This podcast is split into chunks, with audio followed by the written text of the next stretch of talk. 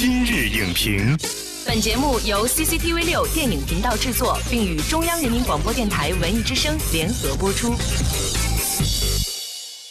品头论足话电影，今日就评八分钟。大家好，欢迎收听文艺之声今日影评，我是主持人姚淼。近年来的国产电影中呢，有这样一个现象悄然兴起：青春记忆中那首无法忘怀的歌，在多年后被改编为电影，搬上了大银幕。这其中有年少时不能说的秘密，也有回忆深处同桌的你。在栀子花开时呢，我们踏入人生另一阶段，火力全开。当某一曲记忆里的旋律再次响彻大银幕时，后来的我们是否还能记起曾经为你写诗的小确幸呢？越来越多经典歌曲改编为电影，打动我们的究竟是当初的那份情怀，还是讲述与青春有关的故事呢？今天我们就邀请到了为你写诗的导演吴克群来为您独家评述。欢迎吴克群来今日影评做客。Hello，大家好，我是克群。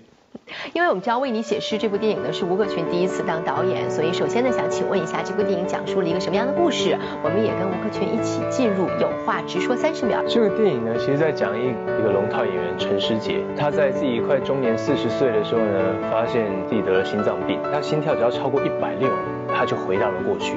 可是他才发现，只要在他过去心跳一加速的时候，又回来了。在这改变的过程当中，他发现了一个自己更大的秘密。我们就用为你写诗的歌词，一一的向大家来分享一下吧。在这部电影当中，其实是主打了三个方面的元素，就是爱情、喜剧和奇幻。比如说，为你写诗当中，首先的这个爱情就会让我们想到为你写诗，为你静止。那在这样要表达的初衷背后，它主打的是一种怀旧的感觉吗？它主打的是心动的感觉。我觉得爱情电影就要让人看了会心动，你会想谈恋爱，或者是你会想到你曾经深爱过的一个人。因为很多时候我们都想回到过去，可是你回到过去之后，你真的会做出不一样的抉择吗？嗯，其实有时候我们还是会做出一样的决定。那你可能还是会失去这段恋爱，可是那一段美丽的时间已经静止了。对我来讲，这是一段回忆的静止。只要心还在跳，我会一次又一次的回来。那接下来我们来说说这部电影当中关于喜剧的元素，就是为你我做了很多的傻事。不知道吴克群有没有注意到，呃，这几年来活跃在荧幕上的一些青春爱情片，比如说像《超时空同居》，嗯，它就带火了土味情话。那这样的笑点的安排呢，就很让大家认可。所以不知道你这部电影当中这种喜剧的风格是什么样的？最好的喜剧，喜剧的内核是悲剧。你把它弄得好像稀里哈啦的，可是你想的东西是很沉重。拍呃为你写诗的时候，我。很希望大家看会笑，可是他最后会有一些感触，会突然发现每一段的笑其实都是泪。我只能说啊，拍喜剧实在太难了。为什么？因为要怪麻花，拍喜剧已经到达那个腰杆太高了。我不要要求我自己去丢包袱、丢段子。我知道像段子啊那些，我真的真心做不赢的。我把我能做到的，实实在在这个男主角在追女孩子的时候真的很傻很蠢。只要大家 get 到这一点，那我觉得他就会舒服的能够看这个电影。只要心跳超过一百六，我就能回到过去。你是不是当我神经病啊？那我们现在就要说一说这其中奇幻的元素了。其实奇幻呢，是体现在时空旅行方面的。歌词中说为你做不可能的事。近些年来，比如像超时空同居啊、夏洛特烦恼啊，这些都有通过时光旅行回到过去的元素。再比如在很多年前，周杰伦导演的《不能说的秘密》。也是如此。那其实这样的穿越时空，大多呢都是在探讨遗憾的问题。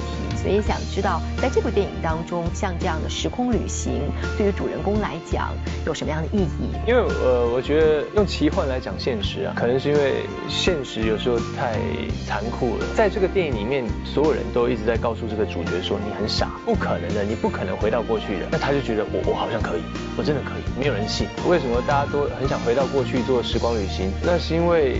在过去的时候，有时候你在记忆里面总是比较美好，因为我们记忆把它美化了，用奇幻、用童话把它包装起来的时候，大家看的时候不会看到现实中的冷冽。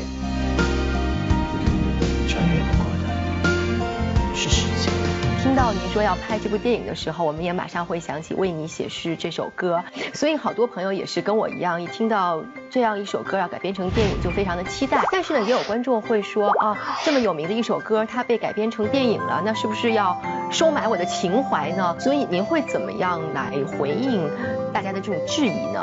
我甚至可以跟大家说，就是在这个电影里面，你听不到《为你写诗》这首歌，没有这首歌，没有这首歌，因为我当时觉得，如果拍一个电影，最后只能靠一首歌来给大家情怀，来给大家感动的话，那我就失败。我刚开始说我要拍《为你写诗》的时候，很多人会给我质疑，说哦，你是不是想要拍 A P 来圈钱，是要贩卖情怀？然后甚至他们会说，呃，现在的导演门槛都那么低了，他们觉得会拍成一个超长的 M V。我觉得啊。这这些事情都是一个给我警告。他在我不管在写剧本、筹备到开拍，我每一步都告诉我自己，你得讲好一个故事。我为什么用《为你写诗》这首歌？是因为在这个电影里面更清楚传达了什么叫为你写诗，为你静止，为你做不可能的事，为你做了那么多的傻事。那之前呢，我们也类比了一些根据我们耳熟能详的歌曲这样的 IP 改编成的电影，比如像《同桌的你》，它的票房是四点五六亿，《栀子花开》的票房是三点七九亿，他们的票房一般都还是不错的，但是。口碑都不太好，所以您是如何看待自己这部电影它的定位的呢？我并没有把它当做一个 IP 电影来做，我只希望讲一个能够打动人的故事。只是我对为你写诗的期望是，它打动人的那一刻。并不是为你写诗这首歌响起的那一刻。其实这几年我们看到很多您的同行都纷纷跨界，直导筒，开始用电影来来表达自己的对于这个世界的感受啊、情感啊。你怎么看这样的转行和跨界？其实所有的跨界，第一个遇到都是质疑，很多非所谓电影行业出身的。就算我一开始念大学是念戏剧，又怎么样？大家觉得你是歌手吗？就是在跨界的时候，其实一定是大家的质疑要超过对你的期待的。对，那你仔细会发现一件事，很多的新导演以及很多的跨界导演，他反而有不错的成绩，因为这些质疑反而给了更多养分给我们拍电影。在中间你要面对环境的现实，很多人在乎流量。在乎金钱，可是呢，这些东西熬过去之后，你才理解到你在做这个电影，你到底在做什么。很多老电影人说，电影是有命的、有生命的。我一直在想象的画面都是观众看完之后离开戏院的那一刻，他是什么感觉，或者是他会有一个勇气说，我也要来干一件傻事，我要为自己的梦再傻一次，再拼。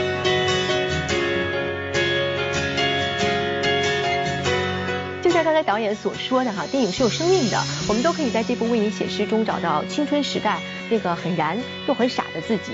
期待有更多的青年导演保有最初的那份志气，为了电影初心做更多的不可能的傻事。本栏目视频内容，请关注 CCTV 六电影频道，周一到周五每晚十点档《今日影评》。